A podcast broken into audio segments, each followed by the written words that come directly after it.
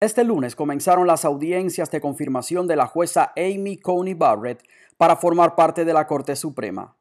Ha llamado la atención cómo los demócratas no han cuestionado las credenciales de la jueza, sino que han elaborado largos discursos en los que han expuesto y defendido las políticas propias de su partido y de la anterior administración. Y por supuesto han usado la oportunidad para criticar al presidente Trump en todos los temas posibles, ya tengan que ver con la confirmación de la jueza o incluso aunque no haya habido preguntas específicas para la jueza. Han sido largas parrafadas de los senadores. En especial, en el primer día de audiencias, el objetivo estuvo centrado en el Obamacare. El catolicismo de la jueza, como ustedes saben, ha sido atacado y en este tópico el senador Ben Sasse, republicano por Nebraska, criticó este tipo de argumentos y dijo que reflejan una confusión fundamental entre la cívica y la política. El senador dijo, y cito, La libertad religiosa implica la idea básica de que la forma de adorar no es asunto del gobierno. El gobierno puede librar guerras, el gobierno puede emitir multas de estacionamiento, pero el gobierno no puede salvar almas. Tu alma es algo que el gobierno no puede tocar y el senador Sassi hizo énfasis en la importancia de la libertad religiosa como uno de los derechos básicos que vienen antes de cualquier gobierno, y esto reflejado en la primera enmienda de la Constitución. Sassi dijo que la Constitución prohíbe poner a la persona a prueba en su religiosidad para cargos gubernamentales. La religiosidad no puede ser condición.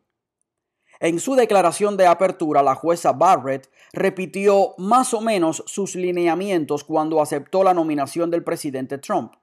La jueza dijo que admiraba y apoyaba la filosofía del juez Antonin Scalia y sostuvo que los jueces no están para delinear o hacer política, sino para interpretar y aplicar la ley como está escrita. But courts are not designed to solve every problem or right every wrong in our public life. The policy decisions and value judgments of government must be made by the political branches, elected by and accountable to the people. The public should not expect courts to do so, and courts should not try. La jueza Barrett dijo, los tribunales no son diseñados para resolver todos los problemas o todo lo bien o mal de nuestra vida pública. Las decisiones de política y los juicios de valor del gobierno deben ser tomados por las ramas políticas elegidas y responsables ante el pueblo. El público no debe esperar que los tribunales lo hagan y los tribunales no deben intentarlo.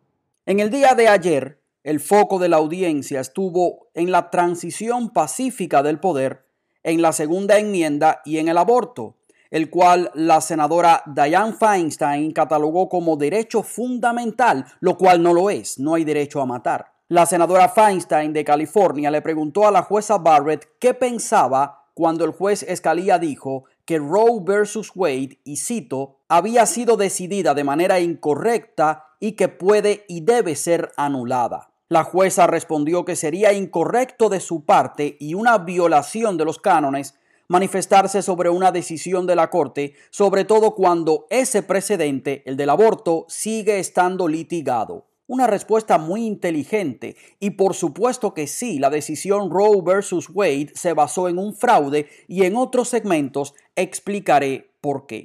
En cuanto a las condiciones preexistentes del Obamacare, la jueza respondió que ella seguiría la ley y los estatutos. Además, aclaró que no había hablado con ningún funcionario de la administración Trump sobre ningún tema para votar a favor de sus políticas, de las políticas de Trump. La jueza pidió que confiaran en su integridad. Me llamó la atención cómo la jueza Barrett corrigió a la senadora Feinstein sobre las demandas de dos casos relacionados con el cuidado de salud, y todo de memoria sin leer notas. En el primer día, los senadores demócratas catalogaron las audiencias de la jueza como ilegales e inconstitucionales, lo cual ellos saben que no es cierto. Los demócratas han dicho que los estadounidenses están votando y que estamos en un momento delicado de nuestra democracia en medio de una pandemia, todo eso es cierto, pero que alguien me explique qué tiene que ver eso con la nominación de un juez a la Corte Suprema. No es el pueblo el que escoge a los jueces a la Corte Suprema. Los jueces a la Corte Suprema no son y no deberían ser oficiales electos. Ese es un pretexto cuando no hay pretextos. Hasta el último día de su mandato, el presidente tiene la potestad y el deber de rellenar asientos vacantes en la Corte Suprema,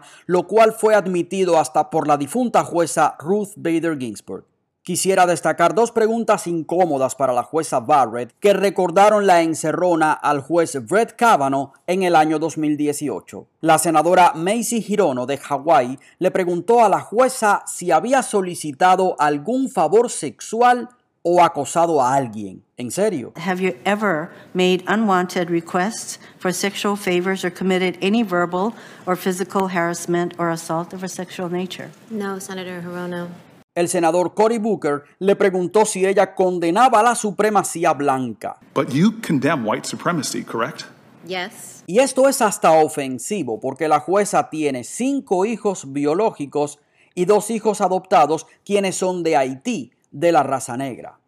Mi observación, si comparamos las audiencias entre Barrett y el juez Brett Kavanaugh, a quien le fabricaron un caso de violación que nunca pudiese haber sido sostenido en una corte, es que es muy difícil atacar directamente a la jueza. La jueza es una mente legal brillante, no es racista y no puede ser acusada de violadora. La estrategia bien calculada y llevada a cabo en un equipo compacto sin fisuras ni disidentes pasa por repetir una y otra vez las mismas preguntas y argumentos durante 11 horas para cansar a la jueza, intentar sacarla de sus casillas y agarrarla en alguna frase que a ellos no les parezca correcta. Estas audiencias continúan, veremos cuándo votan.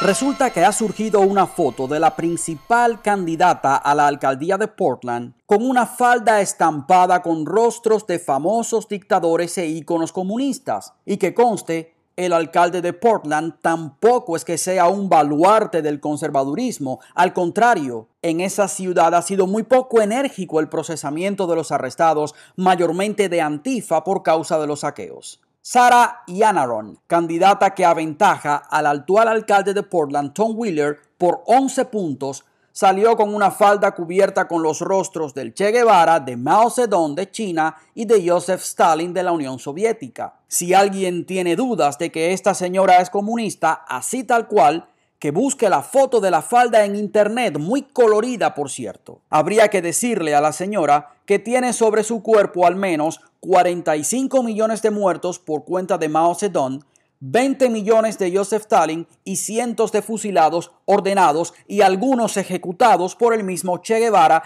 quien no mató a más personas porque no tuvo más poder. Es más, sobre los fusilamientos, Guevara dijo en la ONU en 1964. Nosotros tenemos que decir aquí lo que es una verdad conocida y la hemos expresado siempre ante el mundo.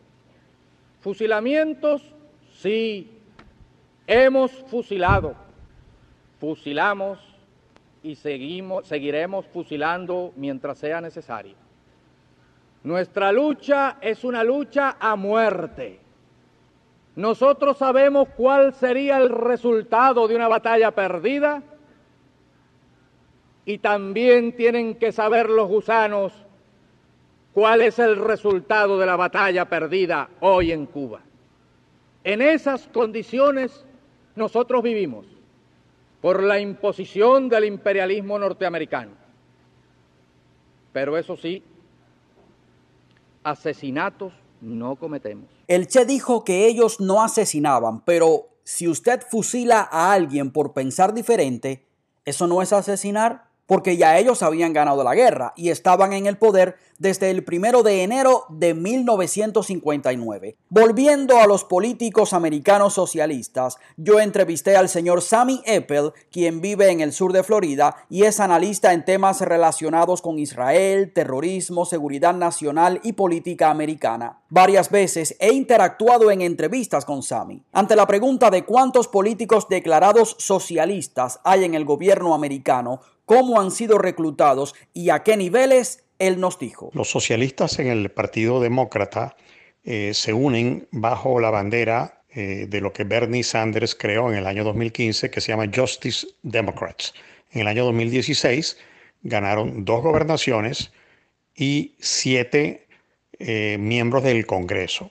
En esta elección que viene, vienen otro grupo grande de por lo menos 17 congresistas que muy posiblemente ganen, eh, además de cientos de adherentes, por ejemplo, estadales y locales, eh, los cuales es difícil cuantificar cuántos son, pero son cientos de ellos. Este es el grave peligro y esto es financiado obviamente por organizaciones como la de George Soros de Open Society. ¿Qué peligro real representan para la democracia y la estabilidad de esta sociedad y quién los financia? El peligro que organizaciones como Justice Democrats, eh, que en verdad son eh, el, Partido Socialista dentro del Partido Demócrata y que muy pronto serán el Partido Demócrata, eh, es un peligro existencial para la sociedad norteamericana, además que están muy bien financiados por el grupo Soros, por ejemplo, es un, es, un, gran financista. todas estas organizaciones Antifa, Black Lives Matter, Marcha de las Mujeres, que son organizaciones marxistas, eh, los apoyan totalmente y son parte de la organización. Cualquiera pensaría que esto es algo desorganizado, pero no lo es. Esto es perfectamente organizado para destruir a los Estados Unidos, en este caso desde adentro al ganar las elecciones. Habría que precisar la enseñanza de la Iglesia Católica sobre el comunismo y para esto cito el párrafo o numeral 60 de la carta encíclica Divini Redemptoris publicada por el Papa Pío XI el 19 de marzo de 1937. Y cito, Procurad, venerables hermanos, con sumo cuidado, que los fieles no se dejen engañar. El comunismo es intrínsecamente malo y no se puede admitir que colaboren con el comunismo en terreno alguno los que quieren salvar de la ruina a la civilización cristiana. Y si algunos, inducidos al error, cooperasen al establecimiento del comunismo en sus propios países, serán los primeros en pagar el castigo de su error. Y cuanto más antigua y luminosa es la civilización creada por el cristianismo en las naciones en que el comunismo logre penetrar, tanto mayor será la devastación que en ellas ejercerá el odio del ateísmo comunista. Fin de la cita. Ya por último, la Organización Mundial de la Salud advirtió a los gobiernos del mundo que no deben confiar en los cierres de las economías por causa de los nuevos brotes de COVID-19, y esto después de que la misma organización advirtiese hace meses sobre las aperturas rápidas. La Organización Mundial de la Salud, en la persona de su enviado, el doctor David Navarro, ha dicho que las restricciones, estos cierres, han causado un daño significativo, particularmente en la economía global. Ahora es que hablan de las cuarentenas de esta manera. Hay 18 mil médicos que han firmado una carta a nivel mundial en contra de estos cierres forzados y el número de firmantes es de 191 mil funcionarios de diversas ramas. En el próximo segmento vendré con más análisis sobre esto. Ya no tengo tiempo para más. Yo soy Jorge Díaz Díaz.